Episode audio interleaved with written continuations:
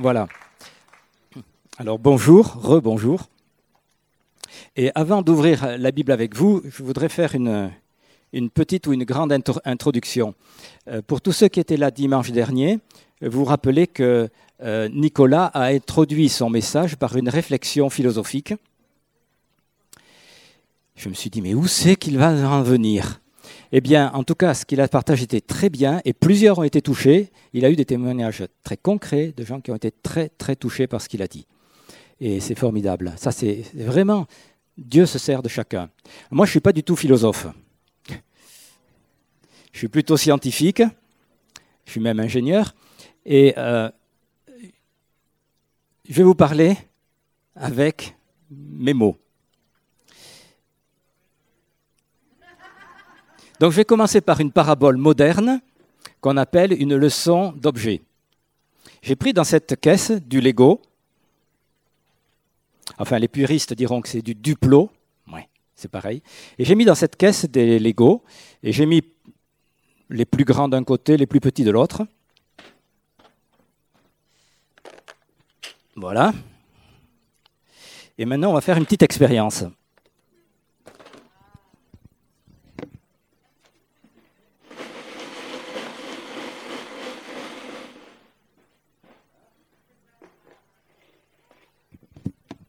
Et voilà. C'est le bazar. Voilà. Pourquoi le Lego ne s'est pas rangé? Tout d'un côté le rouge, au milieu le bleu et le jaune de l'autre côté. Pourquoi? Ou alors les grands d'un côté, les petits de l'autre. Pourquoi ça ne s'est pas mélangé? Pourquoi ça ne s'est pas trié, pardon? Pourquoi ça s'est mélangé comme ça? Voilà.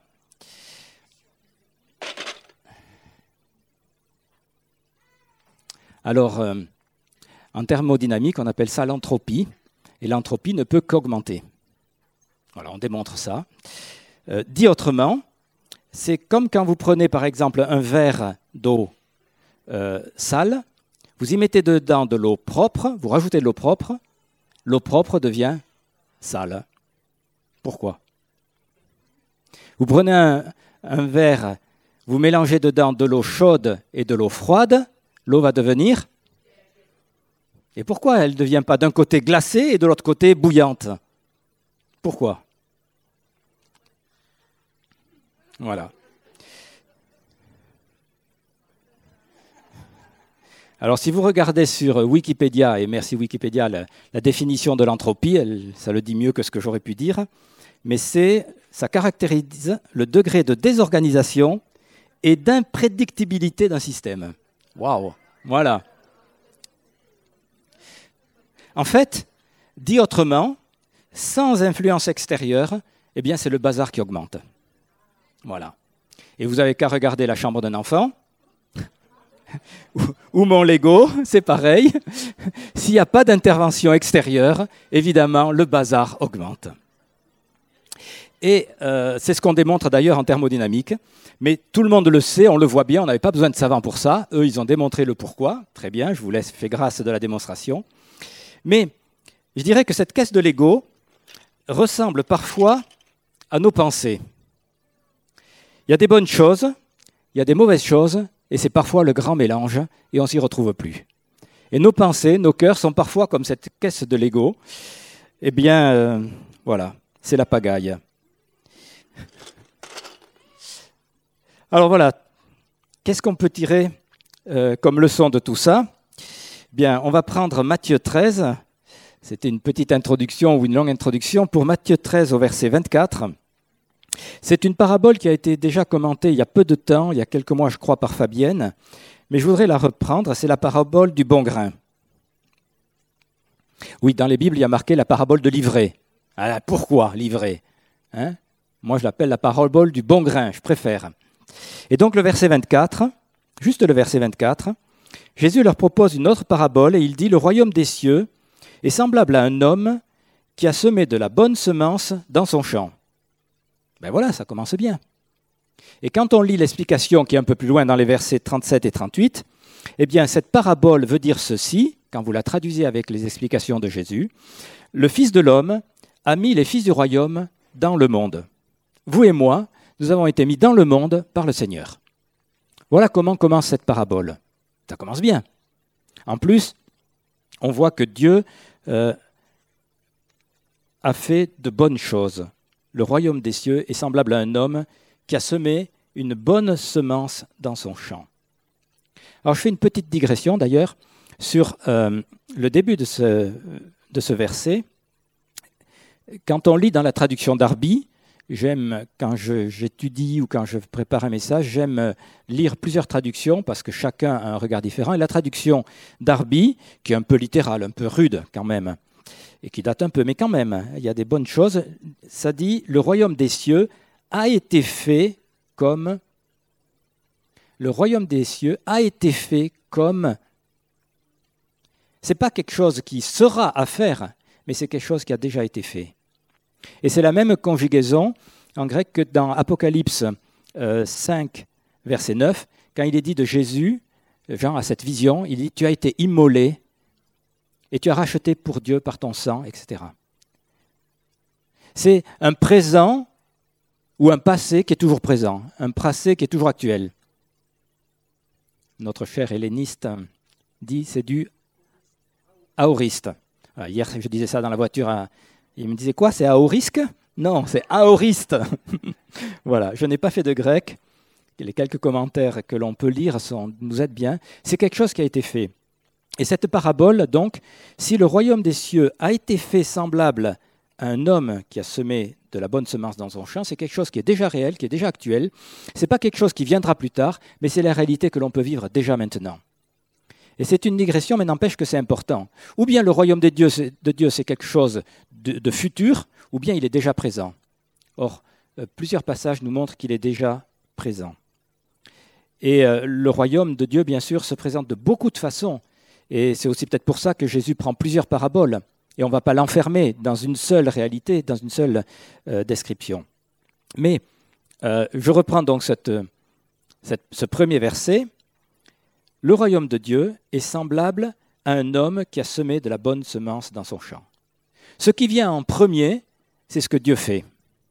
Et ce que Dieu fait est bon. C'est bon, c'est parfait, c'est juste, c'est excellent, c'est formidable.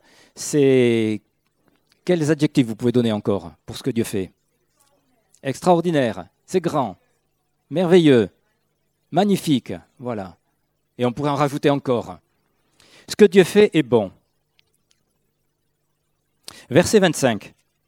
Mais pendant que les gens dormaient, son ennemi vint, sema de l'ivraie au milieu du blé et s'en alla. Voilà, malheureusement, le diable s'en mêle et il sème cette ivrée, cette euh, zizanie. Zizanie, c'est le mot euh, qui vient de. C'est pareil que ivrée, selon que l'un vient du grec ou l'autre du latin, je crois. Et on sait très bien depuis l'album d'Astérix que la zizanie, c'est la pagaille. Voilà. Et d'ailleurs, quand on dit semer la zizanie, dans le langage courant, eh bien, bien peu savent que c'est d'origine biblique. Vous pourriez relever, ça c'est un, exercice que je vous donne, c'est très intéressant, c'est amusant, de relever toutes les expressions françaises qui ont leur origine dans la Bible. Hein? Je m'en lave les mains. Vous voyez d'où ça vient? Eh oui, etc., etc. Il y en a plein. Donc, les deux plantes, livrées qui a été semée, la bonne semence qui a été semée, sont deux plantes qui sont très semblables au début. Donc on ne voit pas la différence. C'est la, voilà la raison pour laquelle on dit qu'il ne faut pas arracher maintenant parce que tu vas enlever tout. c'est plus tard qu'on voit que le grain est un petit peu différent. Mais euh, moi, je voudrais me concentrer euh, sur le début de cette parabole. Dans un monde que Dieu a créé excellent, d'où vient qu'il y a le bazar? On le voit, hein on le voit autour de nous. Euh, il y a de très bonnes choses, il y en a de très mauvaises. Pourquoi? Parce qu'il y a un ennemi qui a fait cela. Un ennemi. Mais je note une chose, c'est que l'ennemi n'est pas venu en premier. Et je crois que c'est important de nous rappeler que c'est Dieu qui est au départ. Dieu qui est au commencement de toutes choses. Au commencement, Dieu créa. Et ce qu'il a créé, c'est excellent. Alors bien sûr, quand on vit euh, cette zizanie, ce bazar, c'est difficile, c'est irritant, c'est oppressant, c'est absolument pas agréable. Ok. Mais moi, je voudrais quand même que euh, nos yeux se tournent vers ce que Dieu fait. Et si on prend la parabole du bon grain, plutôt que la parabole de livrer, déjà rien que dit comme ça, c'est qu'on va s'attacher sur ce que Dieu fait de bon. Et Dieu fait encore aujourd'hui des choses excellentes.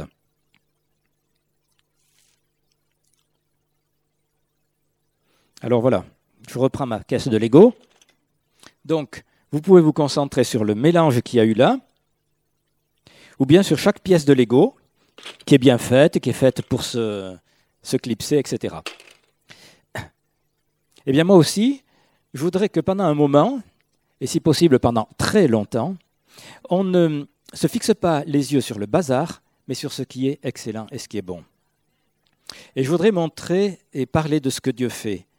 Parce que de toute façon, pour livrer, on connaît la destination finale, c'est le feu, destiné à être détruit. Alors, évidemment, euh, des fois, il y a des temps qui ne sont pas agréables, mais n'empêche que la destination de ce, que, ce qui vient du diable, c'est la destruction. La destination de ce que Dieu fait, c'est que ça perdure. Et en ce qui concerne nos vies, eh bien, la destination et la volonté de Dieu, c'est la vie éternelle. Et dans cette parabole, le premier verset dit que ce que Dieu sème grandit. Dieu sème de très bonnes choses, et le reste de la parabole le dit aussi, ça va grandir et ça va porter du bon fruit. Quelles sont ces bonnes choses que Dieu fait aujourd'hui? Est-ce qu'on peut prendre un moment pour, euh, en quelque sorte, s'arrêter, regarder, raconter les merveilles de Dieu? Et je crois que c'est important qu'on s'encourage à cela, parce que c'est vrai que euh, si on s'attache seulement aux médias autour de nous, euh, aux nouvelles, elles sont catastrophiques. Et c'est rare que les médias parle de choses extraordinaires. Alors en ce moment, si, avec les Jeux Olympiques, ouais, on a une médaille, on est content, on est fier. Très bien, on en a dix apparemment aujourd'hui. Voilà, dix médailles. Il y en a eu deux, je pense, dans la nuit. Je ne sais pas trop quand, mais voilà, deux de plus. Ouais, ça c'est bien, mais combien de fois il y a de bonnes choses hein? Trop rarement. Eh bien, moi, je voudrais qu'on puisse aussi relever ces bonnes choses. Et d'ailleurs, je vais vous inviter à les partager. Je vais vous donner la parole tout à l'heure, dans un instant, si vous le voulez, en tout cas.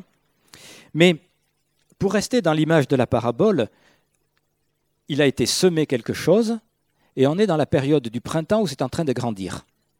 On voit dans certains cas les fruits, mais pas partout. Mais pourtant, on voit que les choses grandissent. C'est peut-être pas encore le temps de la moisson finale où il y aura vraiment quelque chose d'extraordinaire. Beaucoup le pressentent. Moi, je dirais pas que je le pressens, non. Mais je vois qu'il y a des choses qui grandissent et qui sont encourageantes. Et je trouve que c'est important de relever ce que Dieu fait, ce que Dieu fait de bon. Et alors, euh, dans, dans ce que Dieu fait au niveau de son œuvre, de l'évangélisation, du témoignage, je voudrais partager quelques petites touches comme ça, et puis j'ai demandé aussi à Sandra de nous en donner, puis après, c'est vous qui pourrez partager ce que vous vivez. Euh, je, ne sais pas pourquoi ou comment ça se fait, parce que je n'ai pas réussi à savoir, mais j'ai été appelé dans une maison de retraite. un prêtre m'a écrit pour dire voilà, euh, je suis allé visiter ma maman et puis il y a une dame qui voudrait la visite d'un pasteur. Est-ce que vous pouvez y aller? Donc je suis allé la voir. Et c'est une dame qui est réformée d'origine et qui avait vraiment euh, un cœur ouvert. Pourquoi ce prêtre m'a écrit? Je ne sais pas. Euh, une clinique m'a téléphoné un jour, un soir, en me disant ça, remonte un petit peu plus en arrière, c'est vrai, mais en me disant, voilà, il y a une dame qui aimerait la visite d'un pasteur, est-ce que vous pouvez venir ou envoyer quelqu'un? La clinique euh, Languedoc, Saint-Jean-Languedoc, voilà. Je ne sais pas comment ils ont eu mon numéro de téléphone. Je suis allé le soir même, heureusement. C'était une dame, il m'avait prévenu, elle est dans le coma, elle est en phase terminale. Bon, je suis allé la voir, j'ai pu parler. Elle ne m'a pas répondu. Elle est décédée dans la nuit, mais j'ai pu aller la voir. Euh, je suis appris que c'était euh, la maman d'une famille qui connaissait Anne, ma sœur. Voilà. Pourquoi cette euh, clinique-là m'a appelé? J'en sais rien. Mais pour moi, et j'en vois d'autres, ce sont des signes qui montrent qu'il y a quelque chose qui se prépare et qui fait que, eh bien, là, dans ce cas-là, c'est moi qu'on est venu chercher. Je ne suis pas plus que les autres. pour moi, ce sont des signes qui me montrent qu'il y a quelque chose qui bouge et qui évolue. Quand on a écouté dimanche dernier les témoignages des quatre baptisés, moi j'étais euh, vraiment stupéfait, heureux, content. dire, ce qu'elles ont partagé dans leur cheminement de vie, mais on voit l'intervention de Dieu. On voit que Dieu est présent, on voit que Dieu agit encore aujourd'hui. Et ça, c'est très, très encourageant. Est-ce qu'on peut fixer les yeux sur ces choses-là? Oui, on peut. Et je crois que c'est important pour nous de nous attacher à ce que Dieu fait, de le voir, de le relever, de le dire, d'en témoigner, de ce que, vous voulez faites. Mais en tout cas, voilà, qu'on s'attache à ce que Dieu fait de bon.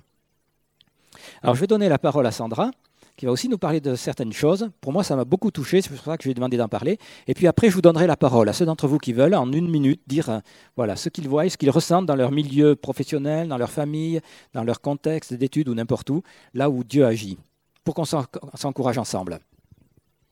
Bonjour à chacun. Euh, alors moi, j'ai vite fait parler de trois points. Les sorties d'évangélisation, c'est quelque chose qu'on vit ici. Et euh, depuis euh, donc septembre, j'ai mis en place des temps d'évangélisation le jeudi, tous les 15 jours, et quand c'est pas le jeudi, c'est le samedi. Euh, seulement, Seigneur m'a pris au défi de ne pas faire la même chose le jeudi que le samedi. Et le jeudi, j'ai de la chance d'avoir aussi l'équipe de la maison de prière avec moi. Savez-vous quel est le point commun entre l'évangélisation et l'intercession? Dieu, sauver des âmes. Moi, je dirais proclamer l'évangile. Alors, dans l'intercession, on proclame l'évangile à, qui, à quoi? À celui qui ne connaît pas l'évangile, à la terre, au monde spirituel. Et dans l'évangélisation, on est sur le terrain et on proclame l'évangile aux êtres humains. Les deux choses c'est de l'évangélisation. On proclame l'évangile. Le jeudi, le Seigneur, alors il sait, il sait que des fois c'est compliqué pour moi, et on a pris un temps de prière le premier jeudi parce que la direction que j'avais, c'est construit avec le groupe. La seule chose que j'ai eue dans ce temps de prière, c'est est-ce que tu me fais confiance? C'est tout ce que j'ai reçu.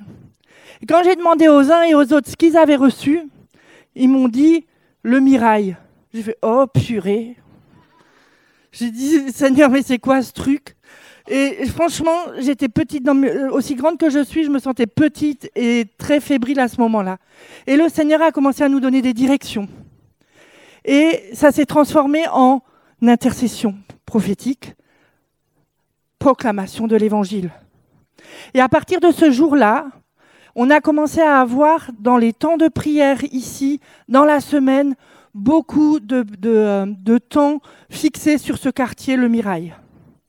Et jeudi, on est sorti pour la première fois dans le quartier, enfin je parle de, nous, hein, bien sûr, il y en a d'autres qui ont fait ça avant nous, mais et on a pu avoir un temps juste grandiose dans l'évangélisation avec la visée intercession. On était présents dans le quartier. Mon groupe, on est, on est tombé sur deux personnes que le Seigneur nous a mis sur le chemin. Les deux, c'était des personnes chrétiennes. On a juste pu les bénir, on a continué. Voilà. Le samedi, euh, la caractéristique un petit peu de, cette année, c'est qu'on a Jonathan avec sa guitare et nous avons des temps de louange et d'adoration quand nous sortons. Les gens s'arrêtent juste par la, par la paix et l'amour que nous pouvons dégager dans ces moments-là. On fait rien de plus que ce qu'on fait euh, ici, seulement dehors. Et les gens s'arrêtent, ils disent mais c'est quoi? Mais, c'est quoi cet amour? Non mais on chante juste. mais mais, mais qu'est-ce qui se passe? Et alors on peut juste discuter avec les gens, proclamer l'évangile, justement parler de ce que nous vivons avec Dieu, etc. Et c'est juste beau. Donc ça c'est par rapport aux sorties d'évangélisation. Et puis, il y a une chose que j'avais sur le cœur en juin, quand en juin 2016, quand j'ai euh, commencé euh, à travailler ici par rapport à l'évangélisation. Euh, c'était, je disais, Seigneur, l'évangélisation juste, une église, c'est pas juste. Si on veut toucher une ville, il faut qu'on soit plusieurs églises ensemble. C'est pas possible sinon. L'année dernière, on était l'été 2017, donc ça cheminait, hein, je priais beaucoup là-dessus. À un moment donné, je voulais même faire la marche pour Jésus. Je m'étais renseignée, j'en avais parlé à Didier. Puis j'ai laissé tomber parce que je ne connaissais pas assez les églises du coin, etc. Et en, été 2017, donc l'année dernière, j'ai vu sur Facebook, il y a quand même des bonnes choses sur Facebook. Hein. j'ai vu sur Facebook deux gars qui prêchent l'évangile dehors dans la rue à Toulouse. J'ai fait waouh ça a touché quelque chose chez moi parce que ma formation première, c'était avec Jeunesse en Mission, où on, faisait des spectacles de rue et où j'ai aussi eu l'occasion de prêcher dans la rue et de témoigner dans la rue. Ça a parlé vraiment quelque chose, il y avait quelque chose de particulier et je savais que c'était ça. Je les ai contactés et on a tout de suite eu une super connexion. Mais au-delà de la connexion, le cadre qui a été mis dans ce groupe, c'est est-ce que nous avons l'approbation de notre Église locale? L'importance de marcher ensemble en tant qu'Église et pas juste en tant que personne. Et euh, bon, j'ai eu le feu vert, bien sûr. Et il y a une petite équipe qui s'est montée. Nous sommes sept responsables de cinq églises différentes de Toulouse. C'est juste énorme. Quand moi j'en parlais à, Fabienne, elle me disait, ben, ouais, c'est bien. Mais il y avait un peu, elle l'a pas dit, mais il y avait un peu derrière bon courage.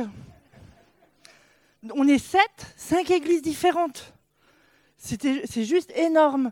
Et on a commencé à se voir, à prier ensemble, à faire une ou l'autre sortie comme ça, ensemble. Et puis, il y a eu Obispo. Et on s'est dit, on ne peut pas passer à côté de ce spectacle sans se bouger. Et donc, c'est là où on a commencé à réfléchir ensemble. Et on s'est dit, comment on va faire? Puis tout de suite, bon, euh, on était sept cerveaux, donc ça a vite, en plus évangéliste, donc ça a vite fusé. Et on en a parlé, on a eu l'occasion d'en parler à la pastorale. Nous étions euh, une trentaine, un peu plus d'une trentaine, et nous étions sept églises différentes de Toulouse. C'était juste, enfin pour moi, c'était miraculeux. Et euh, alors, bon, je vous félicite quand même. Hein. Là, c'était, on était la moitié. Bon, ça, c'est mon. Mais quand même, il y a une implication. Et vous savez, euh, alors ça, c'est à l'intérieur du groupe. Un des retours que j'ai eu d'un des responsables lors du bilan, c'est mais vous vivez 24 heures sur 24 ensemble? Là, c'était. Je fais Ah non. Pardon, non, non, sûrement pas. Il me dit, mais il y a quelque chose qui dégage au niveau de l'amour, de l'unité.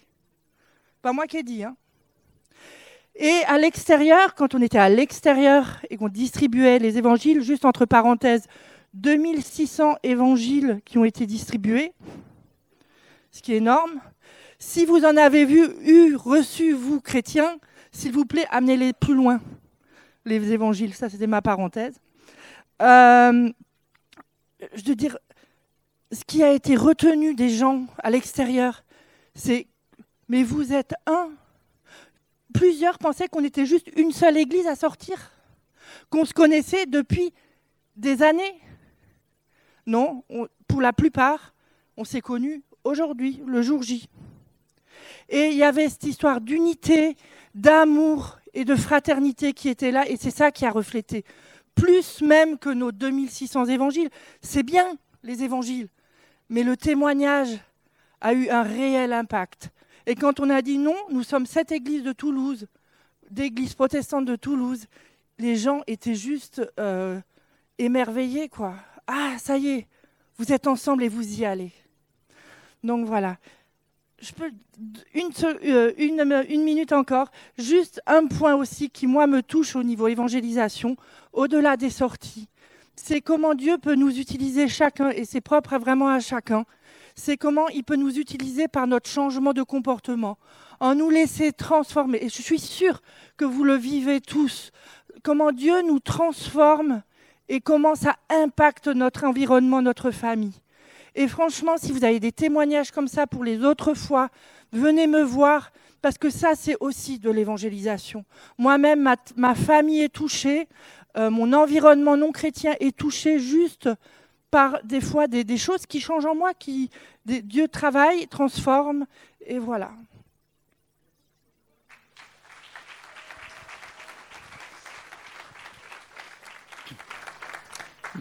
Merci. C'est vrai que quand euh, j'ai vu euh, arriver Olivier, qui est un de ces responsables d'une de ces églises, et qu'il a partagé au niveau de la pastorale un peu ce qu'il vivait, leur projet. Euh, Sandra en avait parlé avant aussi déjà.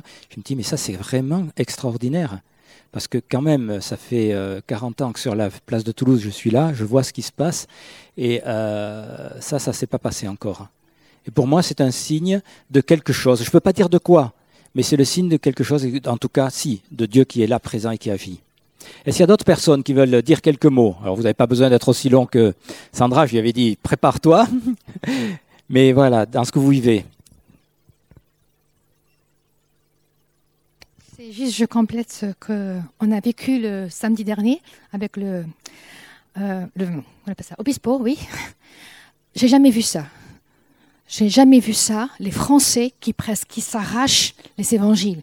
Au moment où le premier spectacle a sorti, j'étais avec l'équipe qui, qui, donnait et j'étais avec une euh, qui n'a jamais fait ça, Laura, et l'équipe qui aussi en même temps, il y avait la louange et puis un moment, en plein milieu au début, disait non. Je dis non, mais vous venez de, voir le film La biographie sur Jésus, ça c'est le complément, ça a été inspiré. Ah bon? Il y, avait, il, prenait, il y en avait une, il y avait une, il me disait donnez-moi encore, donnez-moi encore. Et à ce moment-là, j'ai regardé l'équipe, j'avais, j'avais senti comme une explosion de joie qui est descendue. Et j'étais dans tous mes états. Et, puis d'un seul coup, c'était comme des ruches qui sont sorties, les abeilles et qui ont trouvé le, ont trouvé le, pollen. à ce moment-là, la femme me disait, donnez-moi un deuxième. Et puis il y avait une joie, donnez-moi un troisième. Laura était avec moi, et puis je lui dis, dis quelque chose. C'est la biographie sur Jésus. Quand tu donnes, tu dis, vis par exemple quelque chose. Donc on donnait comme ça, on proclamait un des caractères de, Jésus. Mais j'ai jamais vu ça. Les Français, plusieurs fois j'étais avec Sandra, surtout les étrangers qui acceptent, mais les Français, à peine tu fais comme ça. Là, il disait, ah oui, c'est Luc. Ah, j'ai Jean, mais j'ai pas Luc. Donnez-moi Luc. Donc, c'était extraordinaire. Donc, c'est juste pour compléter le message de, du pasteur. Il se passe quelque chose sur Toulouse. Il se passe quelque chose sur la France. Il se passe quelque chose dans l'Europe. C'est quelque chose. le Seigneur, il est en train de libérer les évangélistes. Il y a quelque chose qui se passe dans, dans, dans les cœurs. Et le secret, c'était, c'était l'unité des chrétiens. Parce que c'était pas une seule église là, c'était, mais il se passe quelque chose, le Seigneur il est en train de lever, mais il y a quelque chose, vraiment, il y a, la moisson est là. Moi j'ai vu la moisson. La moisson. Et je dois dire que ce ne sont pas seulement les évangélistes hein, qui, qui voient. Viens, viens. Bah, en fait, euh, c'était pour dire, c'est pour compléter aussi. On est revenu le soir et euh, bon, on était à un autre endroit. Euh, et, en fait, bon, euh, on était juste derrière les grilles parce qu'on n'avait pas l'autorisation de rentrer euh, à l'intérieur du parking. Et en fait, il y avait les voitures qui partaient, elles étaient l'une derrière l'autre. Et nous, ben, en fait, on louait, on chantait. Des gens chantaient, mais alors des voitures en même temps que nous, c'était énorme. Et il y avait vraiment une atmosphère particulière. Et en fait, ben, on leur montrait les évangiles, ils nous réclamaient les évangiles. C'était vraiment incroyable. Et bon, on n'avait pas le droit de, rentrer. Et du coup, ben, le Saint-Esprit me montre, mais regarde, là, ils sortent, là-bas. Donc, en fait, on a fait le tour. On est parti euh, ben, vraiment à la sortie. Et euh, ben, chaque fois qu'on proposait et qu'on allait voir une personne, ben, il baissait la vitre, il prenait un évangile. Et c'était vraiment incroyable. Alors, on va se réjouir de cela, mais moi je crois qu'il se passe aussi des choses dans votre boulot, dans, votre, dans vos études, dans vos voisins, avec vos voisins, vos familles. Est-ce qu'il y en a qui veulent parler? Pour qu'on s'encourage les uns les autres. Donc bonjour. Si jamais vous ne le savez pas, euh, moi je suis infirmière libérale, donc je vais au domicile des personnes et là où je travaille, c'est la Reinerie, donc le quartier juste à côté. Et euh, le jour où le Seigneur m'a demandé de prendre ce travail euh, dans la Reinerie, bien sûr, la première chose, j'ai dit, ça va pas ou quoi? J'ai pas envie de mourir. et donc, euh, le Seigneur m'a rassurée et il m'a dit, mais on va travailler ensemble si tu le veux. Et euh, on va faire, ça va, ça va, être, ça va être fun. J'ai dit, OK. Et en fait, euh, le fait de travailler dans ce quartier-là, qui est un quartier très difficile, et le fait d'avoir mis Dieu en priorité dans ma vie, ça a tout changé. je travaillais dans un quartier chaud sur la côte d'Azur avant d'arriver ici, et c'était la galère c'était franchement la galère. Euh, J'étais pas du tout dans cet état d'esprit de mettre Dieu en priorité dans ma vie. Donc je peux vous dire que les pneus crevés, euh, les accidents, comme ça, enfin voilà, c'était vraiment la galère. Et euh, depuis que depuis que je suis ici, donc je prie. Et en fait, mon but, Je vais travailler, j'ai des soins à faire, mais c'est Seigneur, qu'est-ce qu'on fait? Qu'est-ce que tu as envie de faire aujourd'hui dans ce quartier? Et des fois, rien que le fait d'être là et de louer le Seigneur intérieurement, ça change l'atmosphère de là où on se trouve. Moi, je passe dans des immeubles, des fois, il y a des grosses disputes, mais vraiment des, disputes. Je me, dis des fois, à l'intérieur des, des appartements, je me dis qu'est-ce que je fais? J'appelle la police, euh, j'appelle pas. Enfin, plusieurs fois, je me suis posé la question, et plusieurs fois, c'est comme si le Saint-Esprit me tapait comme ça, il me fait Et si tu priais? Je dis Ah oui, c'est vrai. Et donc, plusieurs fois, je me suis retrouvée derrière les portes à prier, à proclamer la paix, à appeler la paix dans cette famille, proclamer la présence de Dieu, et l'atmosphère change. Et euh, on n'a pas besoin de, parler aux gens, de dire euh, Jésus va vous changer votre vie ou ça. Non, il suffit de louer, et en fait, l'atmosphère, elle change autour de nous, et les gens, ils le ressentent à chaque fois que j'arrive chez quelqu'un et que l'atmosphère est lourde, moi j'arrive, je, je, je, je me meume, sauf que je suis en train de louer. Et les gens, ils me disent à chaque fois, oh là là, qu'est-ce que j'aime quand vous chantez comme ça, ça me fait du bien. Je dis, ben allez, on va continuer de chanter. Et pendant tout le soin, et voilà. Et euh, récemment, donc ça fait deux ans, le Seigneur me parlait de guérison, de prier pour les malades et tout ça. Et donc je le faisais à l'intérieur de l'Église, mais je ne le faisais pas euh, à l'extérieur, puisque moi je ne suis pas censée parler de Dieu euh, à mes patients. Je n'ai pas le droit. Sauf que j'en parle quand même, sauf, que je dis, je dis pas le mot Dieu, je dis pas le mot Jésus, tout simplement. Et, euh, et là je me suis dit, bah, allez, je vais prier pour chacun de mes patients, pour la guérison complète de chacun de mes patients. Et en fait, j'ai vu des plaies guérir en une semaine au lieu de trois mois. J'ai vu des douleurs disparaître euh, et on a stoppé les antalgiques. J'ai vu plein de choses. Donc en fait, j'ai commencé à m'éclater vraiment sur, ma tournée, vraiment, vraiment à m'éclater. Et euh, mon collègue, qui lui n'est pas chrétien, il me disait, mais je sais, comment t'as fait, Cathy? Comment t'as fait? Cette plaie-là, elle, est- elle, elle a disparu. C'est c'est juste pas possible. Je dis, bah, il suffit de prier. Allez hop, au moins c'était passé. Et, euh, et plusieurs de nos patients, on les a arrêtés. On les a arrêtés parce qu'ils allaient bien et qu'ils n'avaient plus besoin de nous. Et on change l'atmosphère. Lorsqu'on laisse le Seigneur nous transformer, en fait, il se passe quelque chose comme ça et ça transforme le lieu où on travaille.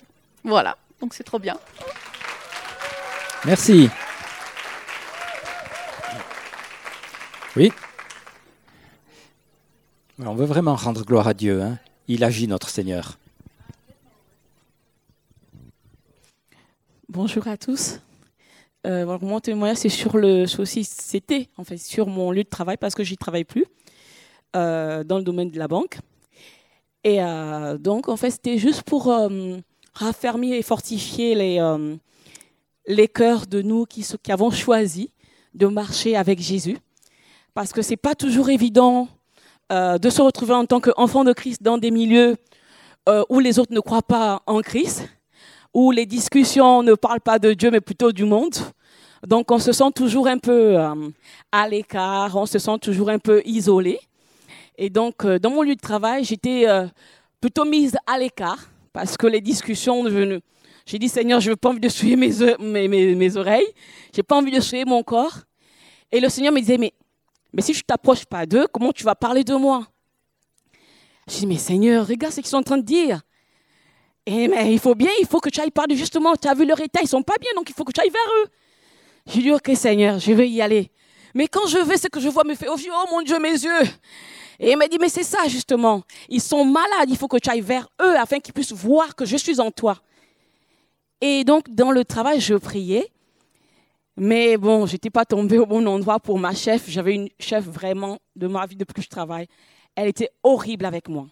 Tous les matins. À chaque fois que je prenais la route, je disais, mon Dieu, comment ça va encore se passer? Je partais de la maison avec un stress. Un jour, ça m'a touché. Mon fils m'a demandé, euh, maman, tu passes une bonne journée? J'ai dit, oula, si tu pouvais savoir. À chaque fois que j'arrivais au boulot, ma chef, elle m'avait pris des gens en grippe. Elle trouvait que je travaillais pas assez bien, mais elle me donnait pas la raison. Alors, ce que je faisais, elle me persécutait. Vraiment, je sentais une persécution dans le travail. Tout le monde rigole, tout le monde euh, fait ce qu'il veut, mais quand c'était mon tour, quand c'était moi, elle passait derrière moi. À la limite, elle surveillait quoi. Elle fait semblant de parler avec les autres. Comme les gens du monde, en fait, elle fait des grimaces. Ah, Elle pensait que je ne voyais pas et j'étais toujours là. J'ai dit, Seigneur, aide-moi.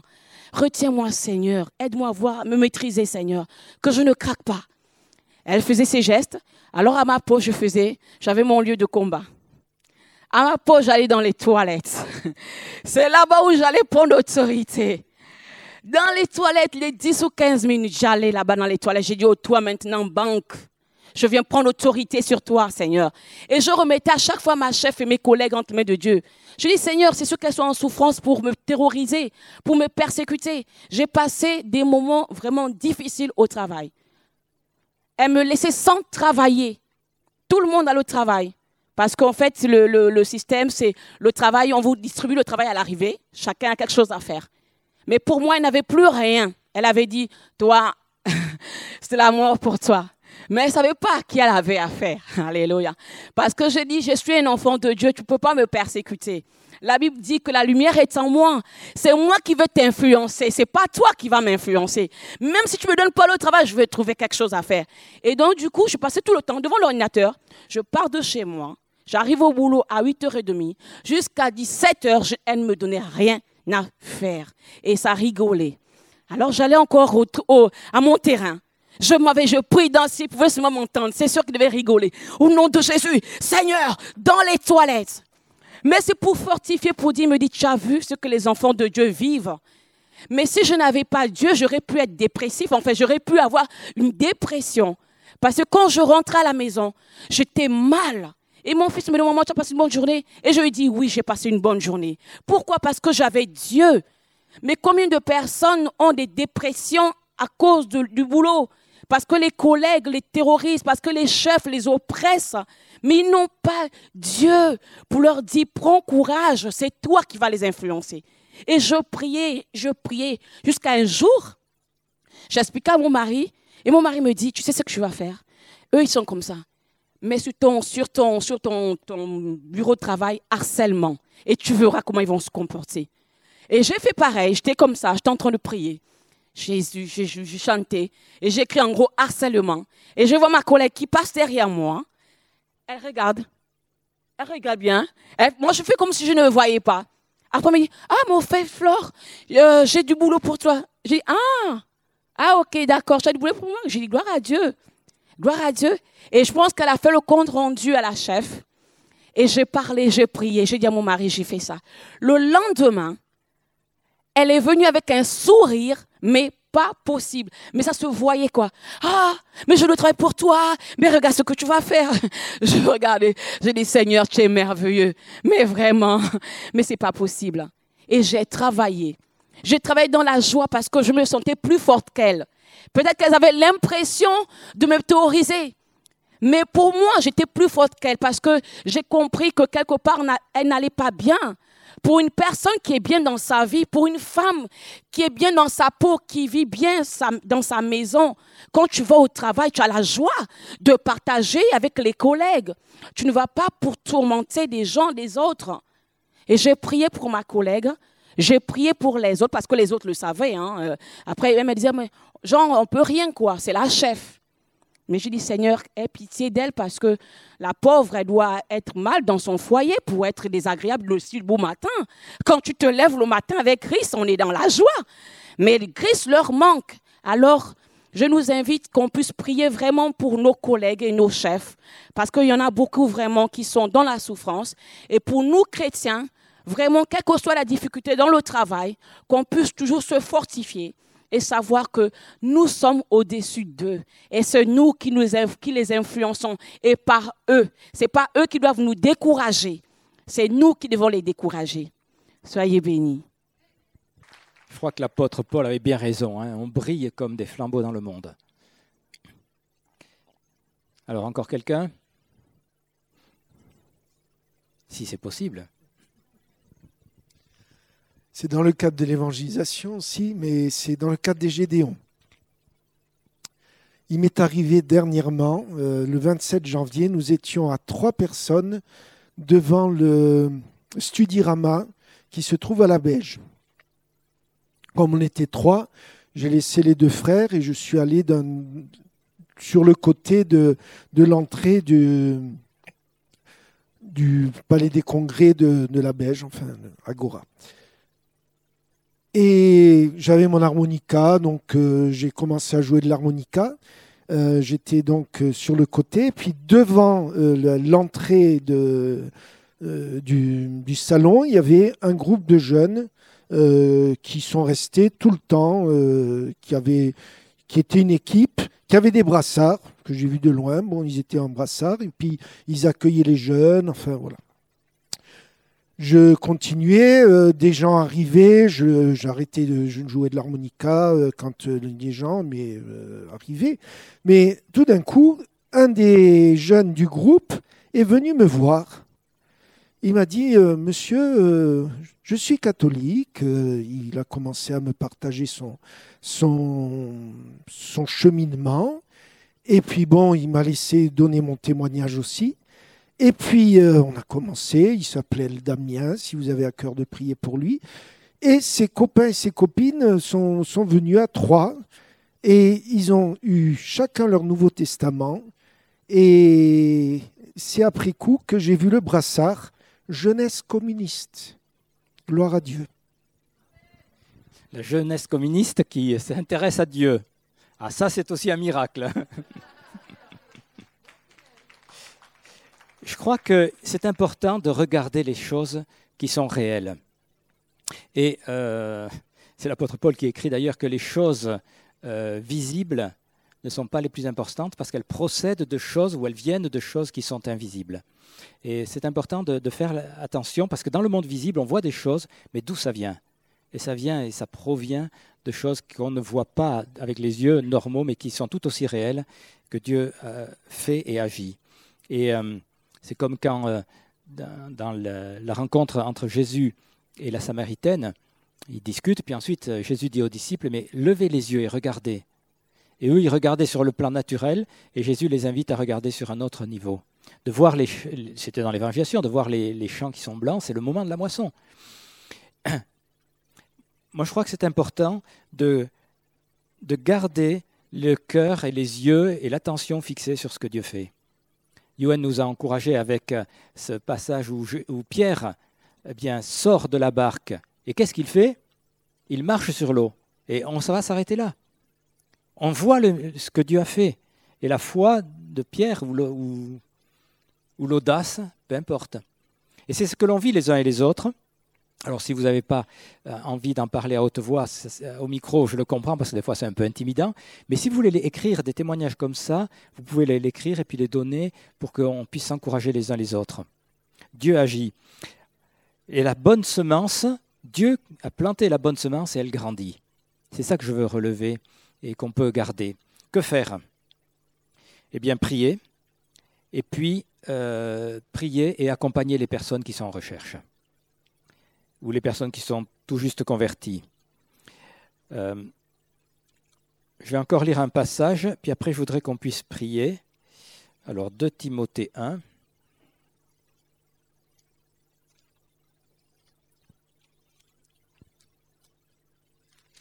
Au verset 6, c'est Paul qui exhorte Timothée à ranimer la flamme du don de Dieu que tu as reçu par l'imposition de mes mains, parce que ce n'est pas un esprit de timidité que Dieu nous a donné, mais un esprit de force, d'amour et de sagesse. N'aie donc pas honte du témoignage à rendre à notre Seigneur, ni de moi prisonnier pour lui, mais souffre avec moi pour l'Évangile par la puissance de Dieu. Car lui, non, c'est lui qui nous a sauvés et nous a adressé un saint appel, non à cause de nos œuvres, mais à cause de son propre dessein et de la grâce qui nous a été donnée en Christ Jésus avant les temps éternels. C'est pas à cause de nous, c'est la volonté de Dieu. Et si je saute au verset 11, c'est pour cet évangile que j'ai été établi prédicateur, apôtre et docteur. Et pour cette cause, j'endure ces souffrances, mais je n'en ai pas honte, car je sais en qui j'ai cru, et je suis persuadé qu'il a la puissance de garder mon dépôt jusqu'à ce jour-là. Voilà. L'apôtre Paul nous encourage, et je crois qu'on peut le faire euh, pour nous-mêmes, de persévérer, d'y aller en tout temps, favorable ou non. De toute façon, c'est le Seigneur qui agit, et il agit déjà, et il agit de plus en plus. Et ça, c'est encourageant. Comment prier? Parce que je crois que la prière est réellement indispensable. Eh bien, un, que notre zèle soit renouvelé, que les gens qui cherchent Dieu soient mis en contact avec des chrétiens, que ce soit nous ou d'autres, peu importe. Et puis que la présence de Dieu en chacun d'entre nous, et même la présence de Dieu dans ce lieu, soit de plus en plus évidente, sensible, pour que le Saint-Esprit convainque les gens.